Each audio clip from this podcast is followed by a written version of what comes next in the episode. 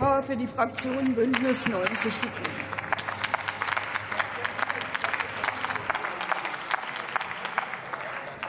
Sehr geehrte Frau Präsidentin, sehr geehrte Damen und Herren! Mit diesem Gesetz schaffen wir etwas Seltenes. Wir sorgen für mehr Freiheit und Sicherheit.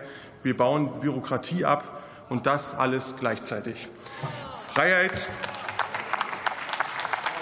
Freiheit für die Kommunen, vor Ort sinnvoll zu entscheiden, Sicherheit für Kinder und ältere Menschen, für Menschen zu Fuß und auf dem Rad.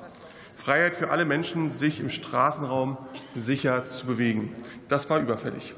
Das Gesetz ist ein Schritt auf dem Weg zu Verkehrswende und Klimaschutz. Einer, dem weitere folgen müssen, Stichwort beispielsweise klimaschädliche Subventionen abschaffen. Aber das mindert nicht diesen heutigen Punkt. Klima- und Umweltbelange sind künftig bei der Verkehrsgestaltung zu berücksichtigen. Das ist ein Wendepunkt. Bisher waren Einschränkungen für den Autoverkehr verboten und Ausnahmen mit hohen Hürden verbunden.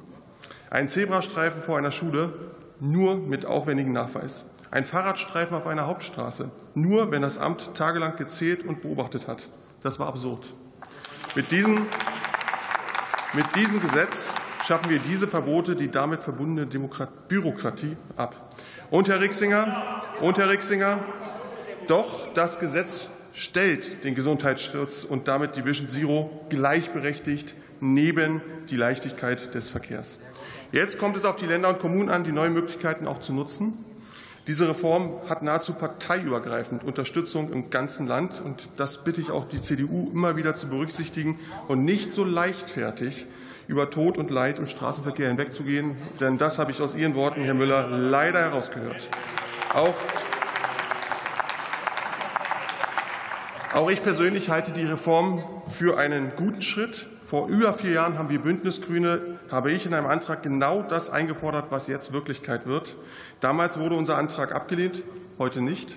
Es gibt Tage, an denen man merkt, dass Dranbleiben lohnt. Heute ist so ein Tag. Vielen Dank.